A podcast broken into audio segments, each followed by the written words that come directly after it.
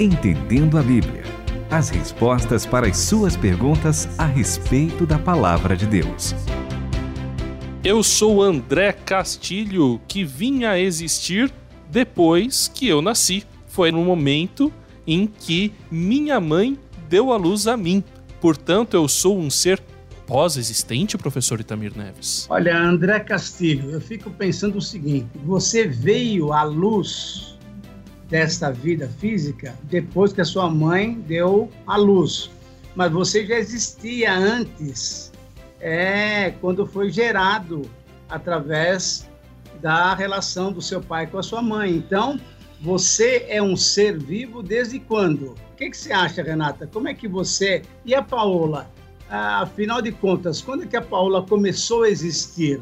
Olha, para mim ela começou a existir assim que eu soube que eu estava grávida dela, ou seja, enquanto para os outros ela só veio a existência no dia que ela nasceu, eu já senti aquele serzinho vivo com o coração batendo já nove Exatamente. meses antes da turma, né? Agora aí para Deus, hein, pessoal? Quando que a gente veio à existência? Quando que ele sonhou conosco? Olha, essa é uma boa pergunta e o André eu acho que vai saber muito bem disso. Qual que é a sua opinião, André? Essa pergunta é para ser respondida num Entendendo a Bíblia depois que um ouvinte fizer essa pergunta, porque a pergunta de hoje é outra.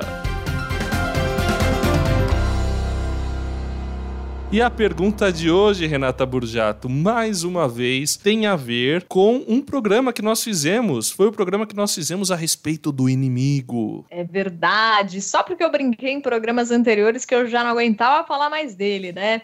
Mas brincadeira, turma, no sentido de a gente compreender um pouco mais, vale a pena a gente também estudar esse lado que a gente não gosta tanto, porque ouvintes variados, tanto que aqui eu nem coloquei o nome de apenas um, porque deu desdobramento, viu? Aquele programa que a gente fez sobre o inimigo. E aí, né? A pergunta do ouvinte é: o inimigo já estava lá na criação desde o começo ou só quando ele aparece na narrativa bíblica? Lembra? E aí, se você ficou curioso para saber o que a gente respondeu, vai lá no nosso site transmundial.org.br ouça ou no podcast. E aí deu desdobramento até que ouvintes perguntaram o seguinte: Tá, entendi o que vocês explicaram, mas e aí? O inimigo surgiu na pré-existência ou na pós-existência? É, e a pergunta aqui para mim está inclusive o seguinte: se o inimigo caiu na pré-existência ou na pós-existência? Exatamente, essa é a pergunta e valeria a pena a gente tentar interpretar a pergunta primeiro. o que é boa? O que, que significa essa pré-existência ou a pós-existência? Isso. Ah, eu creio que os ouvintes e esse ouvinte querido que nos mandou essa pergunta, é ele está pensando o seguinte: afinal de contas, o inimigo, bom, vamos dizer quem é o inimigo? É Satanás, é o diabo, a serpente, tá certo? Então, ele, ele caiu, né? ele caiu quando? Ele foi expulso do céu quando? Ainda na eternidade ou já depois de que havia o, o planeta Terra criado?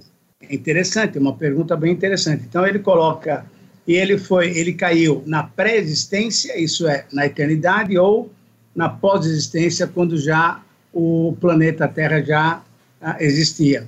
Eu creio que primeiramente é essa pergunta que ele está colocando. Concordam comigo ou não? Concordo. Você André. concorda, mas não comenta, Renata. Não, concorda, porque agora depois a gente vai começar a responder a pergunta, mas exatamente, a pergunta exatamente. em si é essa. E aí, é, ele já existia antes de o um mundo ser criado ou ainda antes disso? No plano de Deus ele já estava lá desde o começo? Era bom, professor Itamir, nós pontuarmos só uma questão. Existe, isso tem a ver com uma interpretação a respeito de Gênesis 1. Em Gênesis 1, isso. nós encontramos uma palavra, eu vou ler aqui na nova versão internacional, que ah, lá em Gênesis 1, versículo 1, no princípio Deus criou os céus e a terra. Esse é o Gênesis 1, versículo 1. E no versículo 2 está escrito: Era a terra sem forma e vazia. Então, é, como assim? Era a terra sem forma e vazia, trevas cobriam a face do abismo, o Espírito de Deus se movia sobre a face das águas, e Deus disse, disse Deus, haja luz. Mas espera aí, ele não criou no versículo 1, então aí começa uma discussão a respeito do que, que o texto bíblico quer dizer. E aí existem algumas interpretações, pelo menos duas, que eu acho que a gente poderia considerar aí mais importantes. A primeira interpretação é a da dupla criação, que entre Gênesis 1:1 e Gênesis 1:2 acontece a criação. Então tem uma criação acontecendo após Gênesis 1:1 e antes de Gênesis 1:2. E essa criação que acontece é o momento em que os seres celestiais são criados. E neste momento que os seres celestiais são criados, então Satanás, Lúcifer, o anjo de luz, o ministro de louvor dos céus, ele acaba se rebelando contra Deus e é vencido, é derrotado e cai, e aí Deus recria. Também é outra, é a teoria da recriação, não é, professor Itamir? Agora existe uma outra maneira de entender esse texto, e essa outra maneira de entender é de que Gênesis 1:1 funciona como se fosse um título para essa história da criação. Então, é porque na Bíblia hebraica original não existem muitos títulos. Tanto é que o nome, o livro na Torá, o livro em hebraico Gênesis, a gente chama de Gênesis aqui, mas em hebraico chama-se Bereshit, que é exatamente a primeira palavra em hebraico Bereshit, Bara Elohim. Então, o No Princípio é o nome do, do livro em hebraico, se a gente fosse traduzir literalmente para o português. Então, o título dessa história é No Princípio Deus Criou os Céus e a Terra. E aí, depois desse título, que é contada essa história, essa é uma outra interpretação. E agora eu vou deixar para o professor Itamir. Continue conosco, Entendendo a Bíblia.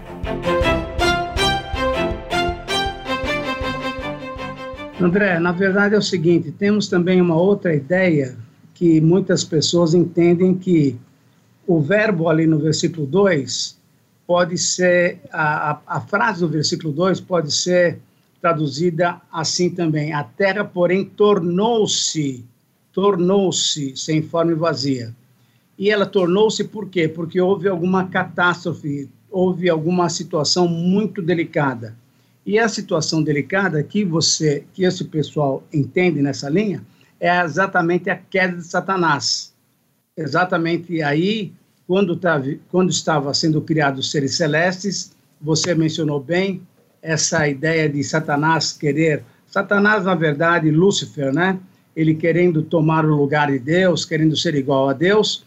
E aí, então, o, o Senhor é, expulsa ele, e é interessante que ele manda a Satanás para a Terra. Então, o que a gente pode entender é que a, o planeta Terra já existia.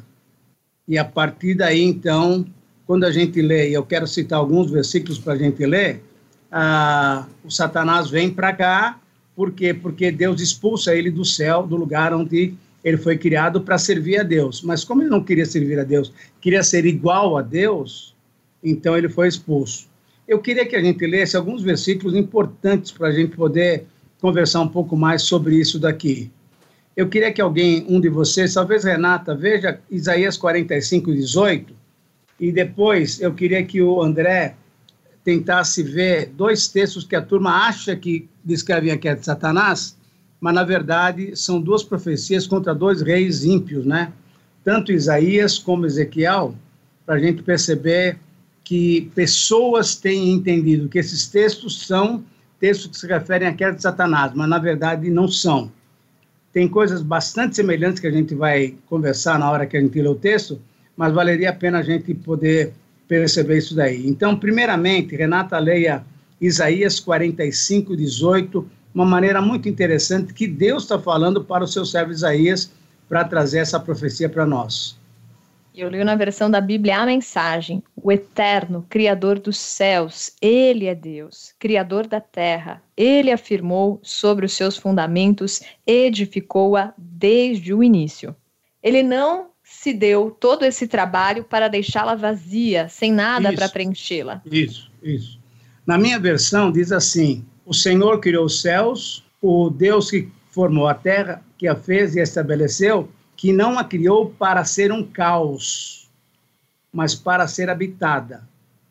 Então, essa ideia do versículo 2, a gente tem que entender diretamente com esse versículo. Isso é, Deus não fez a terra para ser uma coisa caótica, né? uma, uma bagunça. Ele criou para que houvesse harmonia, para que então depois ele pudesse criar o homem para colocar o homem lá, o ser humano, né? Então, nesse sentido, uh, o versículo 2 pode estar descrevendo essa queda de Satanás e o Espírito do Senhor paira sobre as águas, paira sobre tudo, quer dizer, mostrando exatamente a criação de Deus e o cuidado dele. Uma coisa que eu fico impressionado, André, é o seguinte: é Deus o Pai pensando, criando, determinando, o Filho fazendo, porque o verbo disse é verbo, né? Disse Deus é verbo. Então, é a ação do Senhor Jesus Cristo. E o Espírito Santo pairando sobre as águas. Quer dizer, é, a, própria, a própria Trindade trabalhando para que o mundo viesse a existir de uma maneira bem correta. E aqui, professor Itamiro, o texto que o senhor pediu em Ezequiel é Ezequiel 28, a partir do versículo 12, eu tenho aqui a, o lamento sobre o rei de Tiro, em que no versículo, no próprio versículo 12 diz: "Você era o modelo da perfeição,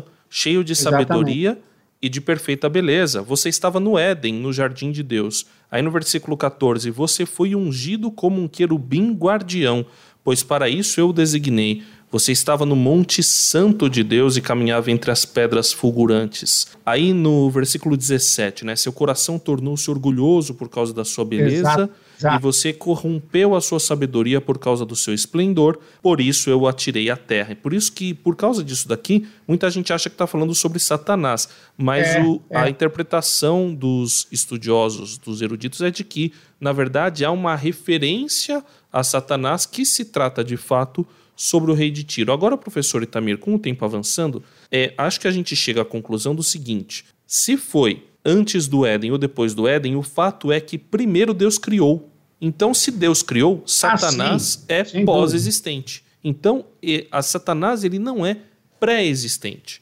Satanás não, só não. veio a existir depois de ter sido criado por Deus. E muito provavelmente isso aconteceu antes do Éden. Não sei se isso responde à pergunta dos ouvintes. Talvez um outro texto que os ouvintes podem trabalhar um pouquinho mais, só vou dar referência para que eles possam é, estudar, abram depois em Apocalipse, capítulo 12, versículo 7 a 12, que mostra exatamente a batalha que aconteceu no céu, quando Satanás, então, é expulso e vem para a terra para perturbar a gente aqui.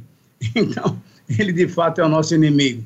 Mas a, a luta que aconteceu está descrito em Apocalipse 12, 7 a 12. E se depois de você ler esse texto ouvinte ainda restar alguma dúvida, você pode mandar para a gente para o WhatsApp 11 974 181 456 ou pelo e-mail ouvinte@transmundial.com.br.